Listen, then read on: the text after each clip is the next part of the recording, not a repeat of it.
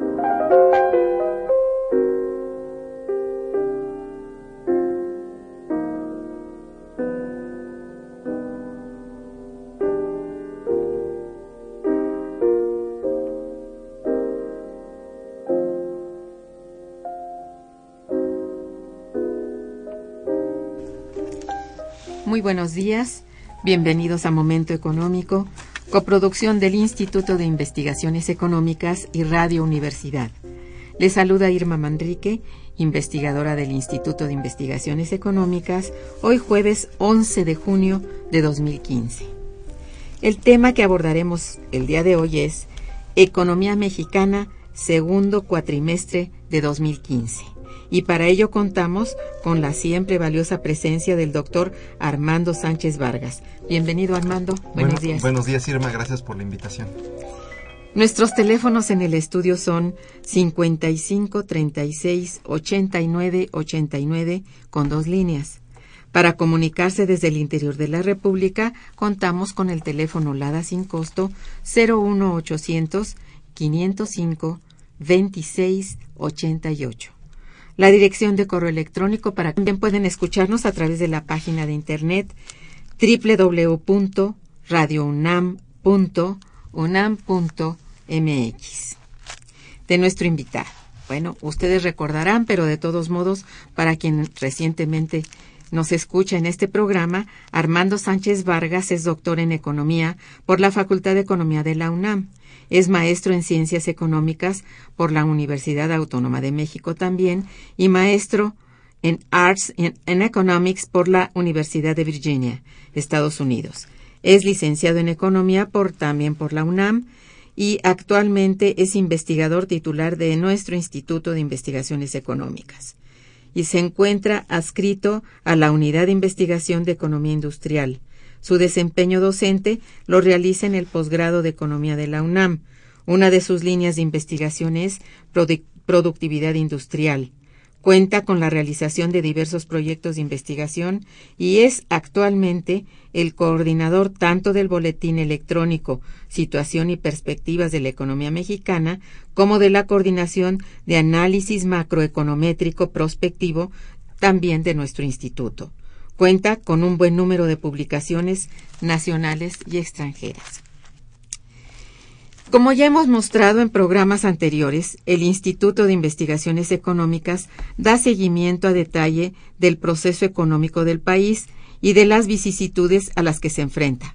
Quiero recordar a ustedes que nuestra vía para hacerlo es nuestro boletín Situación y Perspectivas de la Economía Mexicana, que acabo de mencionar, es coordinado y dirigido por nuestro invitado, el doctor Armando Sánchez Vargas, el cual eh, el día de hoy nos eh, trae eh, los resultados de la publicación digital cuatrimestral, que es gratuita, al que tiene acceso el público en general a través de la página electrónica www.iiec.unam.mx. Al consultar ustedes dicha dirección electrónica encontrarán que ya se encuentra en estos momentos el boletín correspondiente al periodo mayo-agosto de este año, es decir, de 2015, el cual, en su parte introductoria, analiza las complicaciones a que, a que se ha enfrentado durante el año nuestra economía, en particular durante el segundo semestre, que se puede convertir en una situación de estancamiento que repercutirá incluso hasta el año 2016. Solicito para esto a nuestro compañero, el doctor Armando Sánchez, nos explique lo que en su parte introductoria. Eh, buenos días a tu auditorio, buenos días a ti, eh, Irma, muchas gracias por la invitación nuevamente. Eh, bueno, en realidad lo que estamos viendo para, para lo que resta del año de la economía mexicana ya no es la parte, la primera parte del, del semestre lucía más hacia un crecimiento un poco más acelerado. la segunda parte parece ser que va a ser un poco menor el ritmo de crecimiento de la economía. Entonces esperamos que va a crecer al 2.4% para el año completo, eh, pero la parte más dinámica era la primera parte, inclusive eh, con lo de las elecciones, el gasto asociado, este eh, todavía no había la amenaza de un aumento en las tasas de interés en Estados Unidos. Entonces todo parece ser que, ah, y además, bueno, en, en, el resto del año tampoco es muy probable que se configuren eh, inversiones por la reforma energética. Entonces, al final del día, eh, el resto de este año va a ser todavía un poco menor el crecimiento y no va a promediar más allá del 2.4%, con una inflación de alrededor del 3% para México. Entonces, este, otra vez una situación eh, de estancamiento relativo en nuestro país, generación de 650 mil empleos, que llevamos ya esa tasa desde hace más de 10, más de una década. Entonces, la situación no pinta muy halagadora, ¿no? Bueno, y que después de todo, los 650 mil empleos son abajo del millón prometido eh, para esta gestión eh, de esta administración, pues, de gobierno, que prometía un millón por año. Y finalmente dice 650 mil y bueno, parece que el año pasado no llegó a 650 Exacto. Fue como de 400 y tantos. no me recuerdo. El no logramos rebasar los 600 mil empleos. O sea, un déficit de 400 mil cada año. Entonces, bueno, no sé, con este panorama del segundo semestre, siento yo que 650 mil resulta un tanto optimista, pero bueno, sería muy bueno que la gente lo obtuviera. Sobre todo aquellos que, bueno, están esperando obtener algún empleo. Exactamente, sí. Bueno, ¿qué es lo que se espera en realidad para este cuatrimestre? Eh, hablabas del sector energético.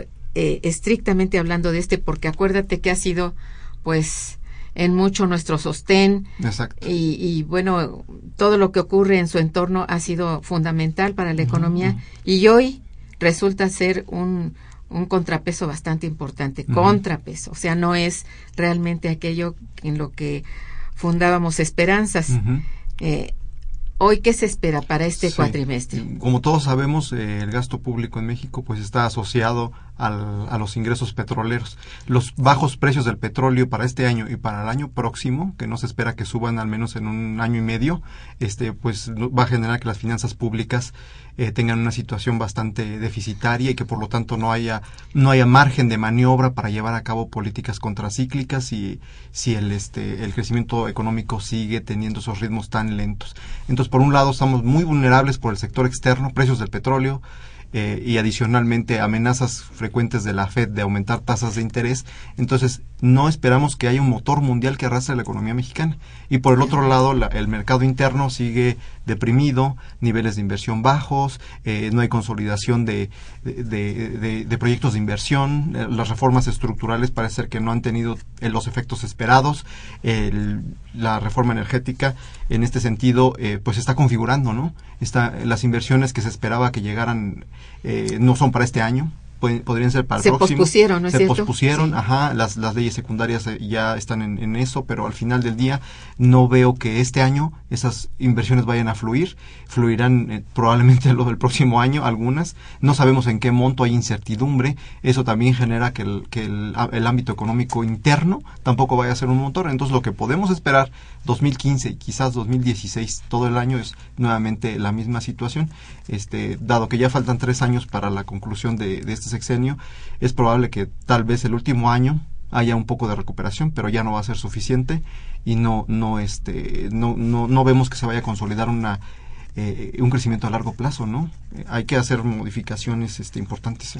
Se, se espera, yo no sé, se decía por ahí que eh, con el resultado de las elecciones todavía muy favorable para el PRI con la mayoría en el Congreso, etcétera, eh, era muy bueno porque iban a lograr aprobar finalmente todas las leyes secundarias que no se habían este, logrado. Estoy hablando del sector energético. Esto puede ser eh, positivo. Al final del día, este, bueno, se va a consolidar lo que, lo que garantiza que el Congreso eh, haya quedado en su mayoría de manera favorable para el PRI significa que se van a, van a consolidarse las reformas estructurales, es decir, se van a completar. Ahora, el resultado mm. No es necesariamente eh, ya vimos que algunas de las reformas parece que son una condición necesaria, más no suficiente para que realmente haya crecimiento. Entonces el resultado puede, podría no ser positivo, pero hay que esperar. Lo que sí es seguro es que se van a consolidar, ¿no? Porque hay, hay, hay manera de hacerlo. ¿no? Políticamente, están logrando. Sí, exacto, exacto. Y, y, puede ser que sí, se aprueben como tienen pensado. Aún así, el, el sector energético deja de ser realmente la palanca de las finanzas públicas. Sí, lo... Eh, ya no. Eh, en, si esto sucede así y que ya está planteado incluso con el presupuesto de este año, para 2016 al parecer tampoco está eh, esperándose que esto tenga resultado positivo. Podría ser más bien negativo Armando. Sí, lo que queda muy claro es que los expedientes que podrían impulsar a la economía mexicana están agotados. El sector externo no nos va a arrastrar, menos con la situación de los precios internacionales del petróleo, la inestabilidad mundial, las potenciales este, nuevas crisis financieras, etcétera. Entonces no podemos depender del sector externo. El sector interno está también caído, ¿verdad? El mercado interno no, no repunta. Este, el, la, gran apuesta es el sector energético, pero tampoco es una garantía de que podamos depender de una sola de un solo expediente para crecer. Entonces, si no se reconfigura para tomar la política económica, para tomar decisiones que en cada frente nos hagan competitivos, tanto en el mercado interno, ¿no? como en el mercado externo, como sector energético o los sectores importantes, de manera coordinada y que vayan enfocados hacia un objetivo, generación de empleos. Entonces no vamos a poder salir. Es que ¿cuál, cuál considerarías tú que sería otro sector, bueno, importante como el de energía? ¿Cuál sería? Pues el, la apuesta anterior fue el sector exportador, pero hoy se ha demostrado que en 20 años ha podido, eh, su efecto ha sido neto cero porque al final del día, aunque hay un sector exportador fuerte, no ha sido realmente, fue en los primeros años un motor, pero después este cayó. Y entonces y con la situación mundial no veo cómo ese sector sea el, el, que vaya a liderar el crecimiento económico. Entonces se tiene que tomar a fuerza el mercado interno como el próximo este como el punto de partida si se quiere tomar punto de partida si se quiere generar crecimiento. Sí exacto. Bueno no sé eh, seguramente en tu grupo han calculado ya bien todos estos impactos. Recordemos que se espera que el, sector privado que va ahora a trabajar con el sector energético, vuelvo a él, eh, está dispuesto a bueno, hacerlo de manera correcta, pero en esto y en las leyes secundarias seguramente tenemos la respuesta si es que en esas leyes hay la protección y el control suficiente para este país, pues sería hasta cierto punto positivo en términos de crecimiento interno y quizá de mayor empleo. ¿Es esto? Exacto, sí, ¿verdad? Sí, sí, el sector privado eh, logra consolidar sus inversiones, ¿verdad? En asociación con otras empresas, etcétera, podría generar empleos y crecimiento económico, pero no es un expediente del que toda la economía puede estar colgada. Exacto. O sea, se requiere que el gobierno piense en que es un complemento, más no puede ser la apuesta completa. ¿A partir de qué piensas tú que sería una buena apuesta? Una buena apuesta es configurar una política económica enfocada hacia la generación de empleo, con un impulso al mercado interno, al mismo tiempo sin abandonar una estrategia de competitividad internacional, ¿verdad? Generar habilidades y capacidades en nuestra población, pero tiene que ser una propuesta global. No se puede ver de manera parcial el problema económico en México. O sea, no puedo creer que solamente la competitividad me va a resolver el problema con una economía con 50 millones de pobres. Entonces hay que reactivar el mercado interno, hay que generar competitividad, educación está bien, pero es ver la economía como un completo, o sea, oferta y demanda. No podemos tomar nada más decisiones de de depender de la demanda externa, ¿verdad? No podemos tomar decisiones de, depender de un solo sector, porque si de repente ese sector no crece como se esperaba, por alguna situación caída de precios internacionales o etcétera, eh, podría ser muy riesgoso. No podemos depender de un solo sector. Tiene que haber una política económica coordinada con un objetivo muy claro y con un diseño este, que dependa de tres factores. La parte de competitividad, la parte de demanda, mercado interno, recuperarlo, y este y sí volverse a mantener la competitividad e incorporar cada vez más sectores industriales en el, en el, en el mecanismo competitivo. ¿Tú crees que dándole suficiente estímulo, porque esto esto es lo que se espera, ¿no? Suficiente estímulo a todas las pequeñas, las micro, pequeñas y medianas empresas, se lograría que el sector productivo, pues vamos a decir eh, manufacturero, bueno, que esto sería lo realmente ideal pudiera ser el punto de partida. El 60% del empleo en México está generado por microempresas. Entonces es, es un sector que está siendo desperdiciado, al que se, al que se está ignorando. Este, eh, una política enfocada al desarrollo industrial, de tratar de, de, encadenar, de generar cadenas de valor, donde estos pequeños se, incorporen en, en, el, en, la cadena de producción de los grandes ¿verdad? Una política probablemente de, elegir a, empresas ganadoras, darles capacitación, permitirles que sean más competitivas, eh, abrirles mercados, etcétera. Es una política que generaría empleo y que permitiría eh, sortear y generar además gente que sea sostenible. No es nada más darles 20 pesos, sino generar empresas, generar negocios que hagan que las familias puedan sostenerse en el largo plazo. Estamos hablando pues de una estructura industrial propia, propia, ¿no? Que, que, se genere aquí a partir de quizá estos micro y pequeños y medianos empresarios, ¿verdad? Vamos a una pausa musical y regresaremos. Quédense con nosotros.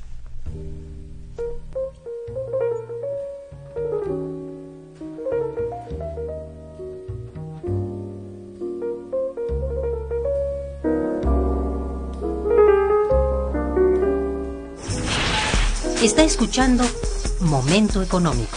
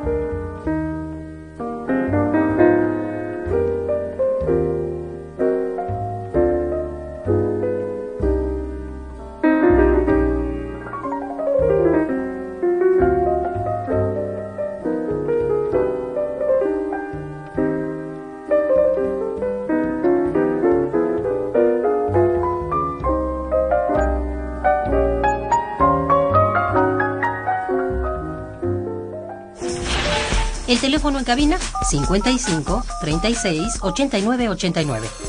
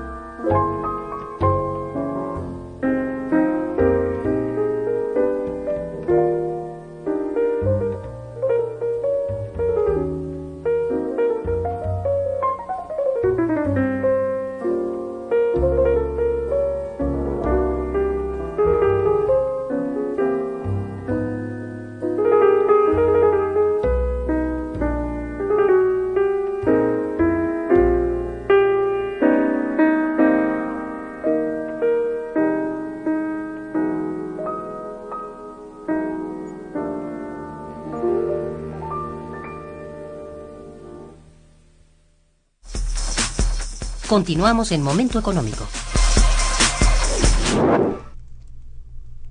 Bien, eh, pues es muy desalentador que todo esté apostado al sector energético si estamos viendo la suerte del mismo.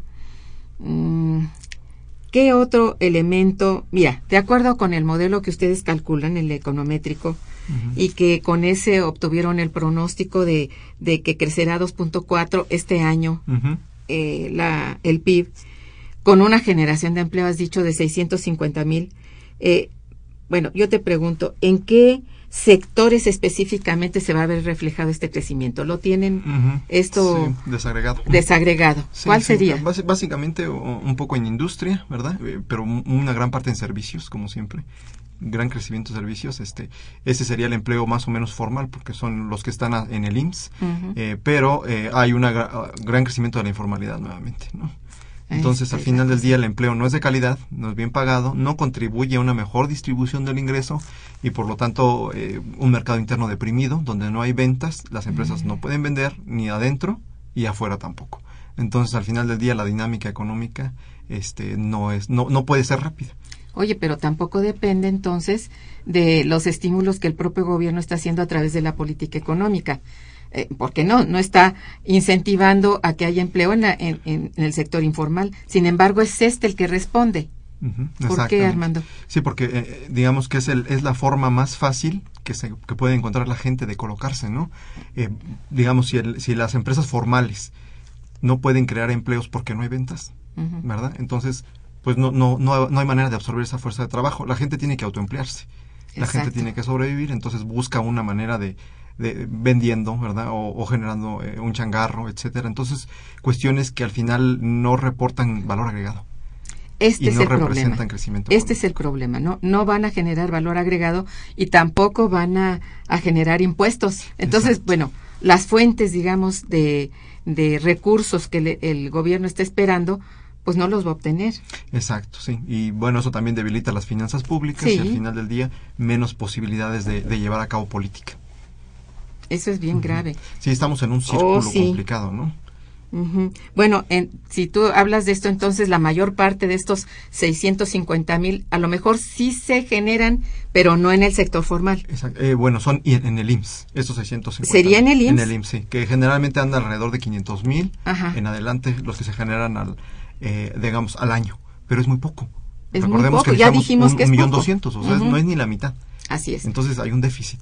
El resto de empleos que se generan son los informales, que no contribuyen. Y puede que sea un poco más de 650 mil, Sí, ya sí, porque sí. no lo puedes Exacto, cuantificar, exacto. pero sería allí. La gente no va a perecer así, ¿verdad? Sin hacer nada. Exacto. Va a buscar la posibilidad en la economía informal. A ver, hay una liga aquí o algo que nos señale que hay una liga entre el outsourcing y la, el- la economía informal.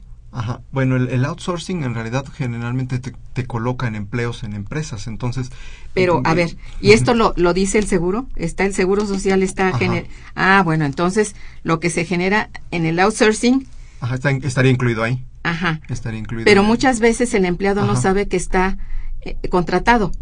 Ajá. Sí, más bien informal nos referimos cuando es gente que se dedica a vender, ¿no? En un, en un mercado, eh, se, eh, se coloca en el metro y... Estamos hablando del producto. sector comercio. Exacto, que generalmente es comercio informal que no tiene prestaciones, eh, no generas valor agregado, son simples transacciones, donde en realidad es como baja un poco los ingresos hacia la población más pobre, ¿no? Ese y a ver, estar en, pues, digamos, inscrito en el Seguro Social por tres meses o seis a lo sumo, Ah.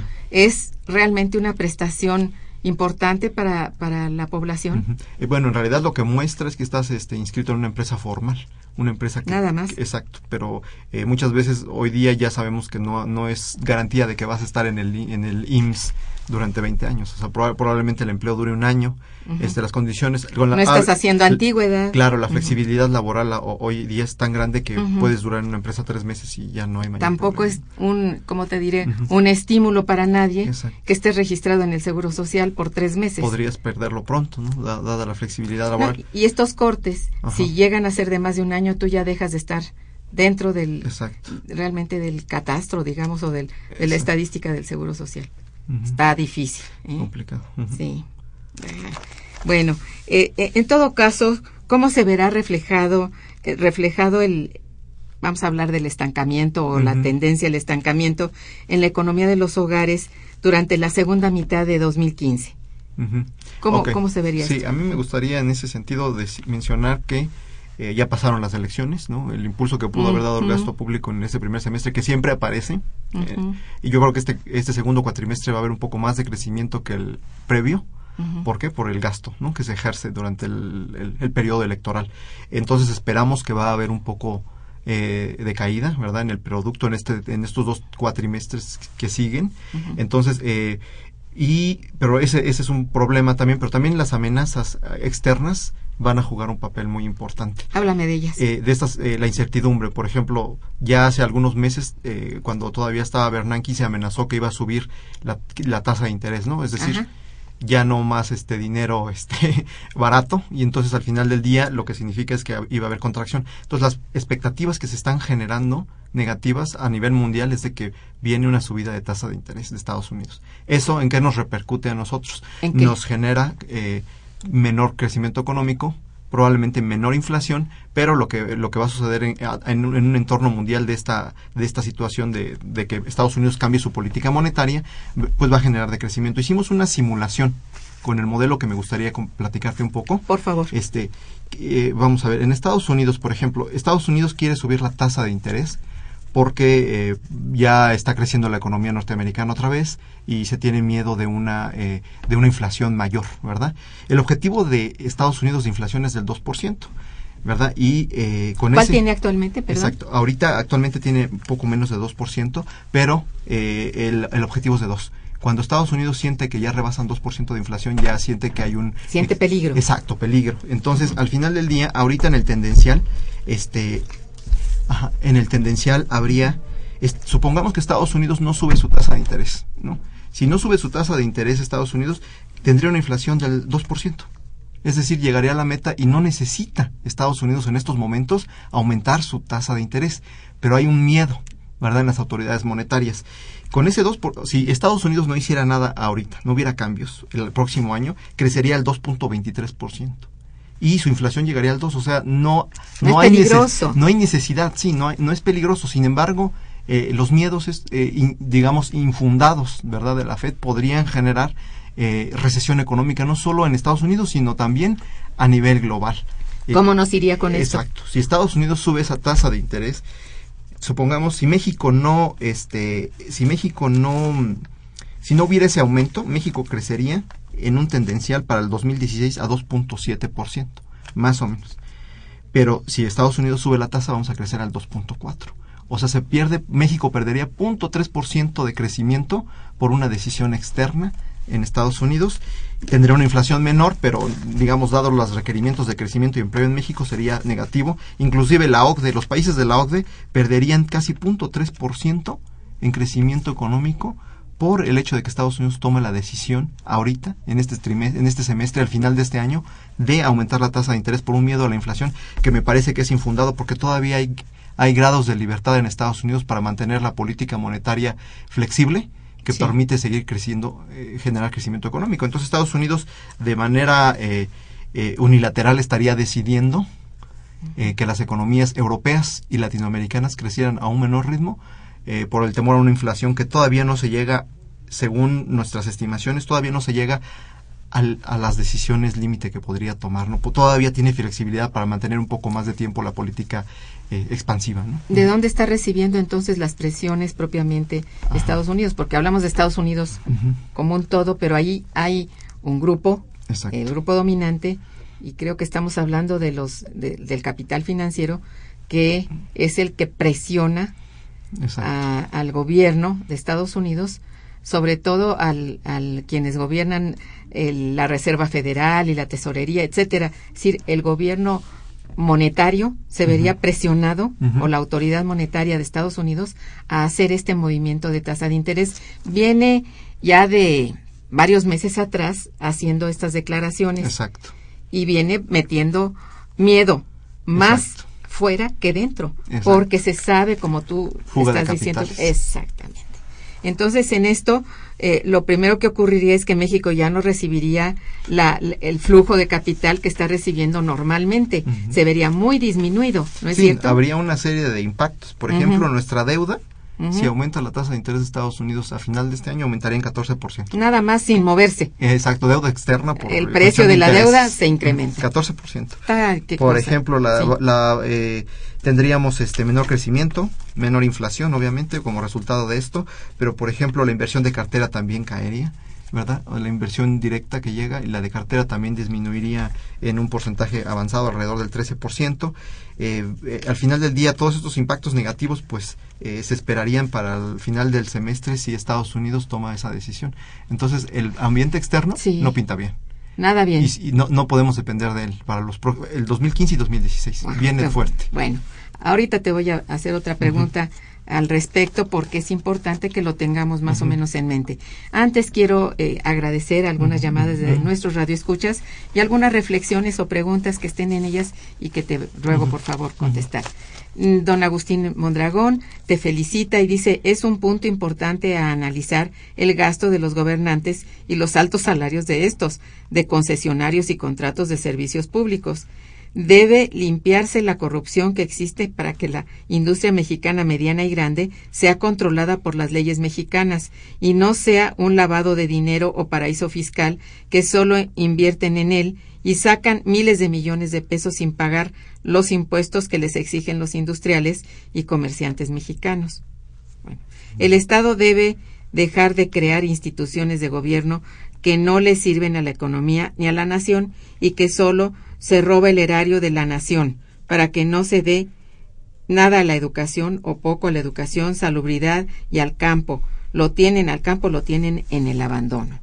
Este es el punto de vista. Sí, en realidad la corrupción es otra otra fuente de, fuga de, y que parece que es bastante grande. No sé si hay alguna medición al respecto, pero su impacto sin duda es importantísimo si existe una medición en el foro económico, nos colocaron entre los más corruptos, ah, ya para que queremos más día de fiesta. De valor económico, ¿cuánto costará? Nos debe estar costando una buena cantidad. Pues claro, e, en realidad es un no solamente es una desgracia económica, sino un gran velo que cae sobre la realidad y que no logra ni para verlo el común de las personas, ni tampoco para atacarlo. Sí, porque por ejemplo, una política económica podría tener las mejores intenciones, bajar a política pública también las mejores intenciones, pero muchas veces, por ejemplo, esos programas no tienen un éxito porque el dinero no baja a la población objetivo de esos programas.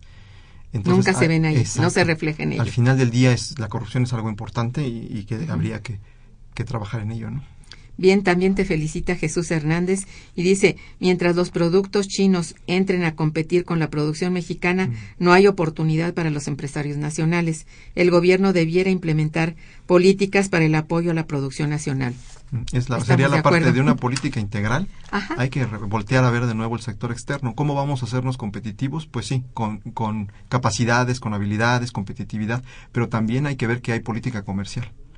Y esa política comercial también debería, debería de, de, enfrentar bien competencias desleales, ¿no? Como la China, que, es, que no deja que nuestra industria mantenga el ritmo que llevaba hace, algunas décadas. Penetraron, invadieron, ya iban. todos los países tienen ese problema. ¿Qué está detrás de todo esto? Que no solamente han estimulado el comercio, sino también la innovación tecnológica. En esos países son programas realmente fuertes. Y se nota. Es una visión integral. No solo tienes que mm que cubrirte con impuestos, con aranceles o usarlos de manera apropiada, pero también hay que volverse competitivos. Entonces no, no puedes dejar de hacer inversiones en los dos lados. Eh, inversiones en infraestructura y en, capacidades humanas, pero también eh, utilizar los instrumentos que tienes para proteger tu mercado. Claro. Bueno, Claudia López también te felicita y felicita al programa. Gracias. Claudia López dice, al gobierno no le interesa el beneficio de la sociedad ya que solo favorece a las grandes empresas que no pagan impuestos, a diferencia de los pequeños y medianos. Mientras exista corrupción, México no crecerá. Bueno, está en la tesitura del anterior y tiene razón, ¿no? Salvador Ortiz también te felicita y dice, se está olvidando quién compra la producción y esto la realizan los asalariados y con los salarios tan bajos no hay recursos para comprar, lo que decías de la demanda, lo que se produce para el mercado interno. Desigualdad en, Así es. Con un país con c- 50 millones de pobres, Sí. el mercado está deprimido y no hay manera de vender internamente. Y si queremos vender externamente tampoco se puede. Y menos con una competencia como la de China. ¿no? Así. De China y otros Y países. otros de- países sí. asiáticos. sí. Debiera haber una mayor justicia social, dice don Salvador Ortiz, incrementando los salarios e ingresos de la sociedad. Tiene mucha razón. Esto es, pues desde luego, una, una meta que nos trazamos todos los que queremos que realmente el país salga adelante, ¿no? Eh, Javier Guerra felicita al invitado y al programa. Dice, ¿cuál sería desde el punto de vista, doctor Sánchez, de la política adecuada para un desarrollo del país que no dependa tanto del exterior? Bueno, puedes repetir porque ya lo has dicho, ya lo pero hemos dicho, es una política pensada integralmente, que ataque tanto la distribución del ingreso como la competitividad de las empresas, que ataque, que vea factores que tengan que ver con eh, política industrial, política fiscal, política monetaria, todo pensado de manera integral para fortalecer ahorita nuestro mercado interno. ¿Por qué? Porque el mercado, en el expediente externo no podemos depender. Los próximos dos años son demas- de demasiada incertidumbre. Si no Ya se lo dijiste Si no se fortalece el mercado interno y las políticas no van enfocadas hacia allá y a generar empleos, entonces no vamos a estar en una vulnerabilidad enorme en los próximos dos años. Bueno, visto esto así, para enfrentar los problemas, digamos, eh, todos estos que se han señalado, ¿qué debe hacer el gobierno a corto plazo? tomar decisiones de política, política económica. Y esos son la- los instrumentos que tiene en sus manos el gobierno. Y esos son la política fiscal, la política comercial, la política industrial, todos enfocados a generar empleo. Esas son las decisiones de- inmediatas que tendrían que tomarse porque hay una amenaza, digamos, externa de que los precios del petróleo van a seguir bajos, puede haber aumentos de tasas de interés, entonces va a haber mucha volatilidad externa. ¿Cómo vamos a poder crecer, Enfrentarlo. crecer si, y generar los empleos si no podemos depender del exterior como lo, lo hicimos los últimos 20 años? Entonces, al final del día, lo que necesitamos es eh, ser autónomos en este contexto internacional y eso Sí, necesita que exista un proyecto de nación. Claro, exacto. Y el proyecto de nación no tiene que estar fundado hacia afuera. Tiene que verse hacia afuera, pero prim- primero adentro. La economía mexicana es grande. Es muy es- grande es- y poderosa y, po- y posible. Exacto. Entonces es una cuestión de toma de decisiones. Claro, Es una economía que puede arrastrar a otras economías Ajá. si fuera, si tuviera un motor de crecimiento fuerte Claro. interno. Claro. Bueno, vamos a un breve corte y regresamos.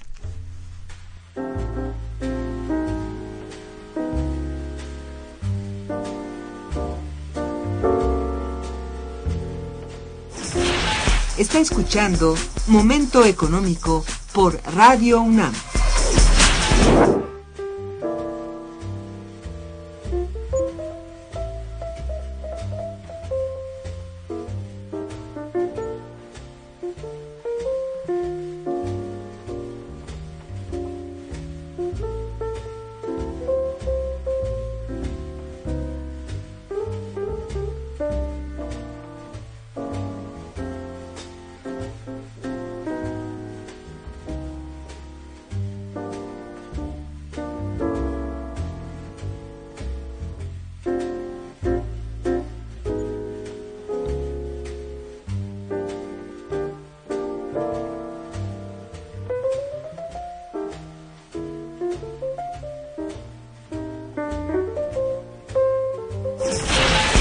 Teléfono en cabina es el 55 36 89 89.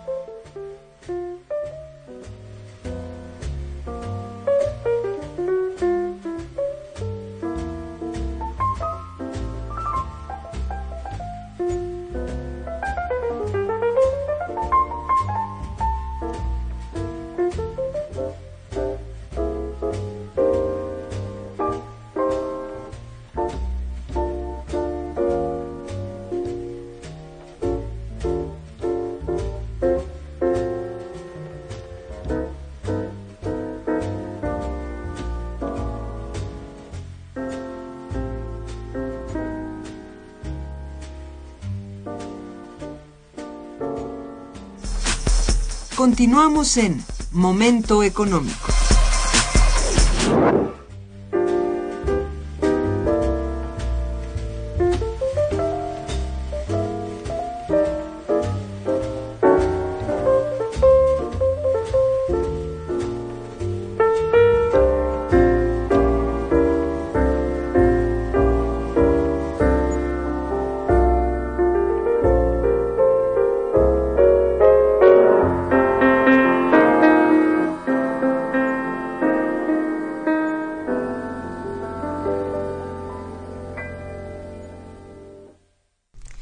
Bien, mm, a ver, eh, ¿qué productos de la canasta básica? Esto podría ser importante para todos. Eh, podría presentar aumento de precio durante la segunda mitad de 2015. Mira, es importante porque desde luego en 2015 se, se piensa que se va a recibir una derrama, particularmente en el mes último, de recursos y la gente lo espera con ansia, ¿no? Pero, ¿qué hacer cuando aumenta la canasta básica y entonces no te puedes echar, este, a, ¿cómo te diré? A gastar como sea el dinero, sino más bien ¿Qué aconsejarías? No sé. Sí, bueno, en términos de, digamos, el manejo familiar, pues sí, eh, el resto del, del, de este trimestre va a ser como eh, escasez de dinero, ¿verdad? Y podría empeorar si la situación externa este es desfavorable ¿no? entonces está muy caprichosa la situación sí hay mucha incertidumbre. Entonces como tú sugieres este a nivel familiar probablemente lo más aconsejable es no este no gastar todo el dinero. Hay que tener un colchón como dicen por ahí para poder enfrentar los gastos fuertes y que son los gastos reales en, al interior de las familias. La inflación pues espera este que va a estar no no va a ser muy alta precisamente porque la economía está estancada. Es una economía que no tiene vida este, la inflación que se espera no va a ser alta. No es la aplicación de la política monetaria, no es por eso, sino es realmente porque no hay ingresos. No, sí, no hay actividad económica. Mm. Entonces, eh, y, digamos, y también hay una, hay una cuestión importante que los precios de los alimentos, este, a pesar de que no han crecido de manera eh, muy acelerada, es probable que algunos, con todos los, con los fenómenos del cambio climático, de repente se pierden cosechas, de repente suceden situaciones que, que podrían generar, son los alimentos que están más en riesgo, ¿no? Eh, precios de, alimentos, entonces sí podría haber alguna elevación este, en el índice por alguna de estas situaciones.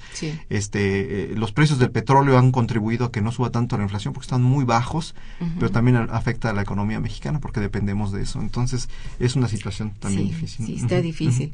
Entonces, eh, pero básicamente sería alimentos. Alimentos la canasta es, es, lo que podría este, tener algún... Y bueno, la canasta básica es de la que depende toda esa población pobre de que hemos hablado, de la mitad de la población mexicana. Con menores ingresos. Sí, sí. Con menores ingresos y a veces sin ingresos. Exacto, y que podría representar una buena parte del mercado interno, ¿no? Si tuvieran buenos ingresos. Sí. Bien, eh, ¿podría de alguna manera ser revertida esta situación de vamos a llamarle así, de estancamiento de la economía durante este segundo semestre? Bueno, durante este segundo semestre mm, se tienen que se tendrían que tomar decisiones de, impulso, ¿no? Pero digamos un, más un poco hablando en el mediano plazo, pues lo que el Estado mexicano debería hacer de manera inmediata es fortalecer la estructura productiva, empezar política pública y económica que incentive la creación de empleos, ¿verdad?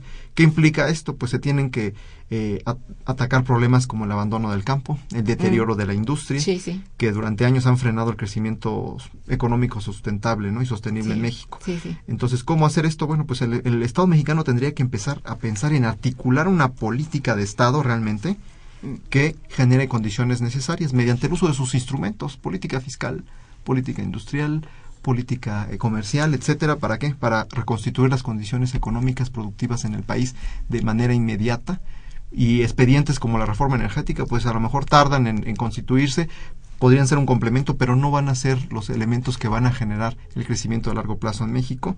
Entonces se necesita reconstituir el mercado interno, diversificar exportaciones y disminuir nuestra dependencia de las importaciones. Eh, y el, Estado puede empezar con generar estímulos para, para generar mayor demanda interna, pero se debe de, de, invertir en infraestructura, en ciencia y tecnología, en educación, en, de, una mayor de una mayor calidad y que nos permitiría ser un poco más competitivos a nivel externo y poder defendernos bien de esta incertidumbre mundial que va a prevalecer por lo menos los próximos dos años. Digamos que no, yo pienso que no, no es tan difícil. O sea, yo sigo pensando en que es cuestión de qué decisión política se tome. Yo creo que si, mira, si la pequeña, micro, pequeña y mediana empresa, volvemos a ello, es la que está sosteniendo la producción. El empleo. Y el empleo. ¿Por qué no incentivarla? Y el incentivo principal sería financiamiento. Yo sigo insistiendo en ese renglón. Sin financiamiento no se puede. Tiene que haber removerse lo que la reforma financiera recién aprobada tiene más bien casi acunado en los brazos a todos los banqueros. Digo, yo sé que todos los bancos son básicamente extranjeros y no está tanto en las manos de la política interna mover a la, a la política de estas de estos flujos de capital externo. Bueno, no se puede ahí, pero sí se puede controlar, sí se puede defender la economía de los mexicanos a través de ciertas medidas que no son tan difíciles, yo pienso que debiera tomarlas el Estado para defender a la gente eh, ante los ataques de si tú tienes una tarjeta de crédito y eres un trabajador de veras que estás en la orilla y todo y echas mano de la tarjeta cuando estás desesperado, hombre que no te apergolle el cuello con tasas de interés tan altas, con comisiones, con toda clase de, de subterfugios, porque son subterfugios que ha aceptado, que ha aceptado el gobierno que lo hagan. Yo creo que sí tiene que haber en el reglamento, en la, en las leyes dentro de esta reforma, algo que defienda al financiamiento interno. Y yo no digo a cualquier hijo de vecino, a la gente que está produciendo, a la Ah, gente que está dando empleo, que a, son los, estos. a los sectores que sí han demostrado, porque Ajá. sí hay sectores que generan valor agregado en el país, Definitivamente. pero que están desprotegidos Así es. y que podrían ser la, la punta de lanza, esos ganadores podrían ser la punta de lanza de una estrategia de generación de empleo. Muy bien, eso sí. Bueno, vamos a un breve corte y regresamos. Está escuchando Momento Económico.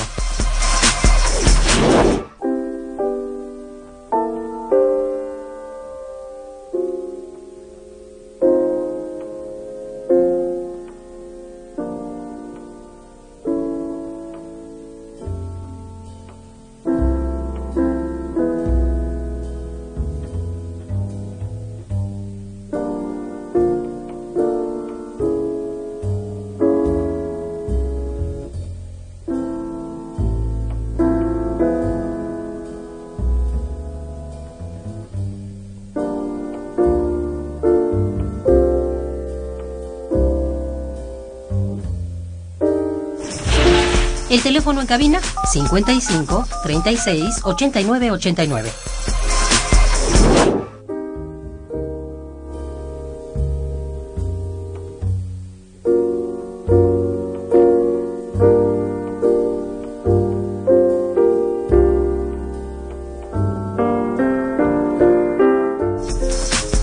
Continuamos en Momento Económico.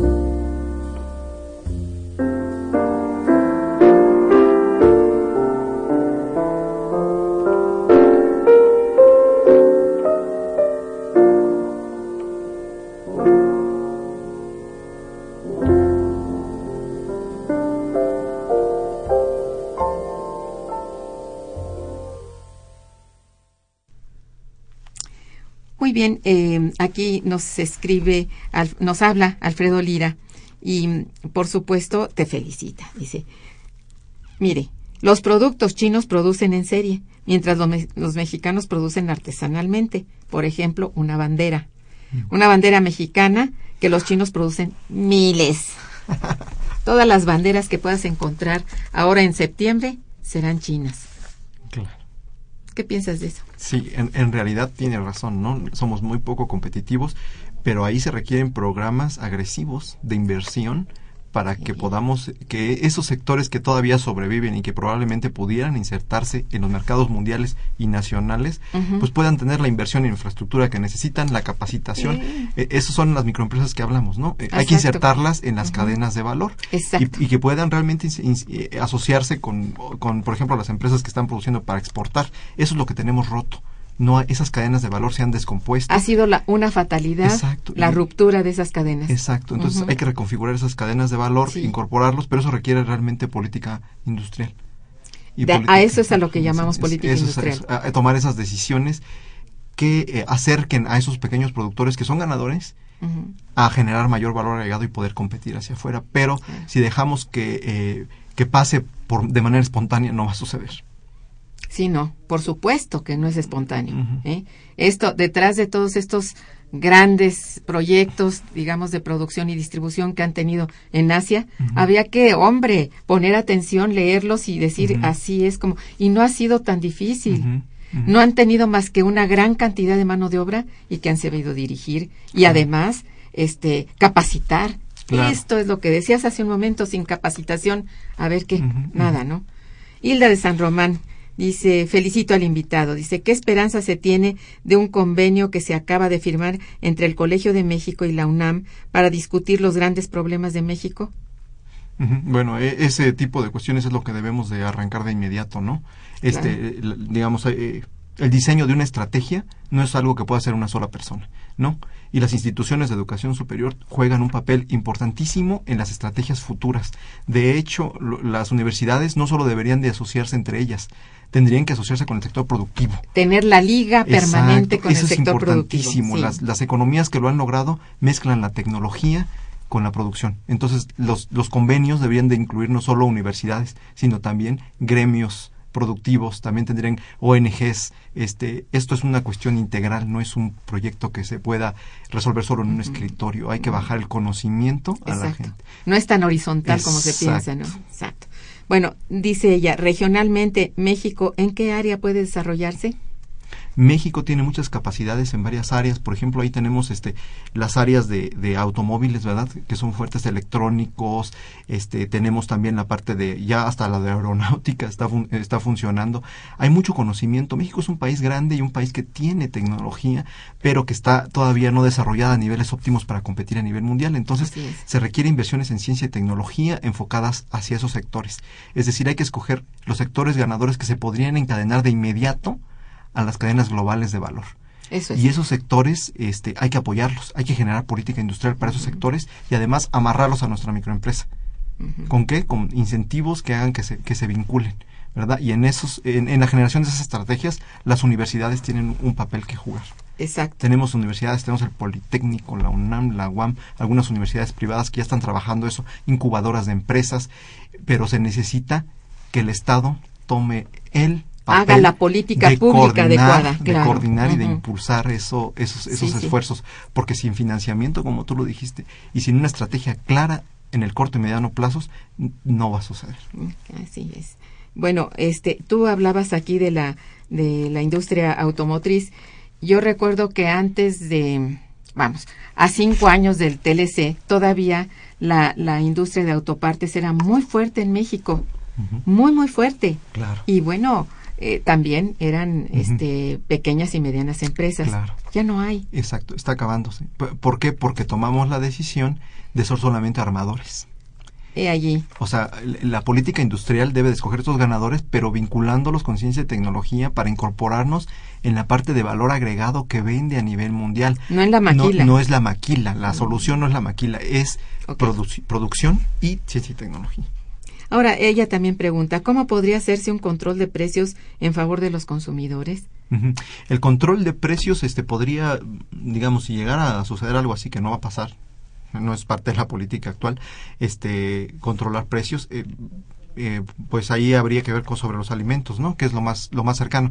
Sin embargo, no no es algo que, que se pueda vislumbrar, ¿no? Control de precios es Exacto. Es algo Dice aquí ella también de- que las autoridades plantean que la inflación está controlada, pero pues, no, no, no es así. sí, la sí. inflación no es obra, o sea, la baja de la inflación no es obra de la política monetaria del Banco Central. No. acabamos de decirlo hace un rato, es realmente la economía inerte que tenemos, el- la tendencia al estancamiento. Por eso, pues, no pueden crecer los precios Exacto. pero no no se hace nada respecto a ello. Además, Sí. hay muchos productos que han crecido muchísimo de precio Sí, claro. y se saca del indicador para que no formen parte del, del indicador de inflación. O sea, se saca de allí Sí, sí. Eh, es una forma Eh, allí. Una manera mejor es generar empleo, para que Ah, la sí. gente tenga ingresos Yo y creo. pueda comprar. Sí, definitivamente. Bueno, eh, don Jorge Morán, que también te felicita, dice, en todos los programas de Radio UNAM se manifiestan problemas y quejas de la situación nacional, pero yo a mis 60 años de edad pregunto, ¿por qué somos tan cobardes, mediocres y estúpidos para no ajustarle las cuentas a un gobierno de ratas, asesinos y demagogos que junto con las grandes empresas están acabando con todo? No hablo de violencia, solo de un, un, pa- un paro para manifestar nuestro hartazgo. Bueno, está bien que lo haga. Eh, eh, esperamos que realmente la, la sociedad civil actúe. Ya vimos que sí puede actuar, ¿eh? puede elegir a un candidato distinto. ¿eh? Habría que tener mucho cuidado con todo esto, pero sí puede actuar.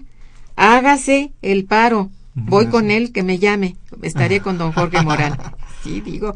Bueno, es cierto. Aquí hablamos del momento económico. Y el momento económico no ha dejado de ser en la constante un gravísimo problema económico nacional. Es el mismo momento económico de hace 20 años. Así es. Qué lástima que no podamos hablar de que ya vamos eh, repuntando. Lo siento, don Jorge Morán, pero sí estoy con usted en el paro. Eh, Javier Guerra dice felicito al invitado. Nuestros políticos no están gobernando para México. En su conducta tienen una forma tan retrógrada al dejarse deslumbrar con espejos de la inversión extranjera y creer que la población mexicana espera un desarrollo de lo que solo va dejando miseria y robo de lo que nos pertenece. Es una pena lo que ocurre con los gobernantes. Nos deja llenos de coraje e impotencia. Bueno, ojalá esto se haya reflejado en su voto, Exacto. don Javier Guerra.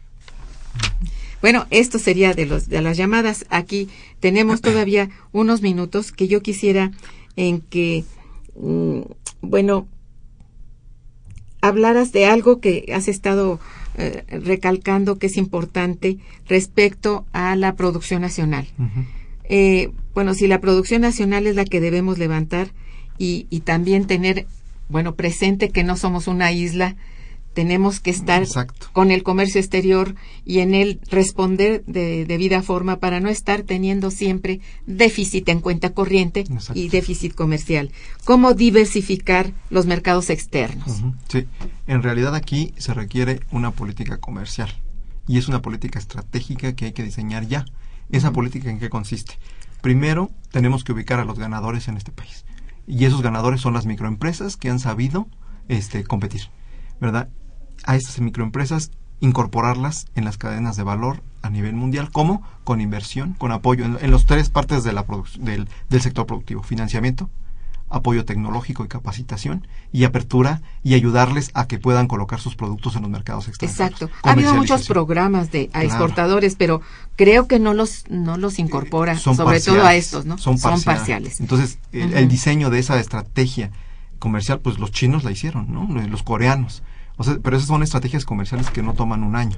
Son estrategias comerciales en las que hay que eh, invertir, invertir recursos. trabajarla, ¿verdad? Tiempo, sí, eso es, eso es lo que se requiere. Si no empezamos a hacerlo hoy, no vamos a tener esa política eh, de exportadoras de competitividad en 20 años. O sea, hay que empezar hoy y esa sería la, la estrategia, colocar Así a nuestros sectores que podrían ser competitivos y que además produzcan valor agregado.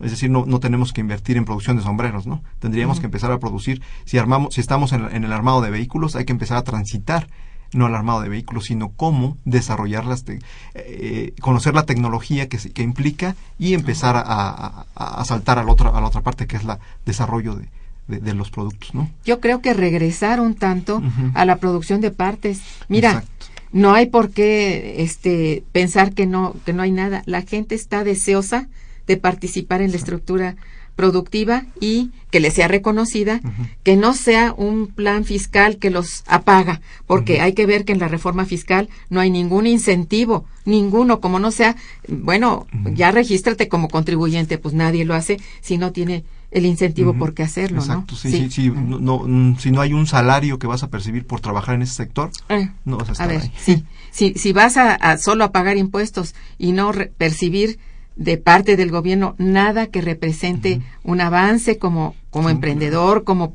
como productor, porque los hay. Mira, hay yo muchos emprendedores, muchos inversionistas que podrían, Exacto. pequeños, medianos y grandes, que, que podrían estar produciendo más y mejor. Así es. Pero no, no hay el, el incentivo. Difícil competir afuera y adentro difícil vender. Exacto. Entonces, ¿qué te queda?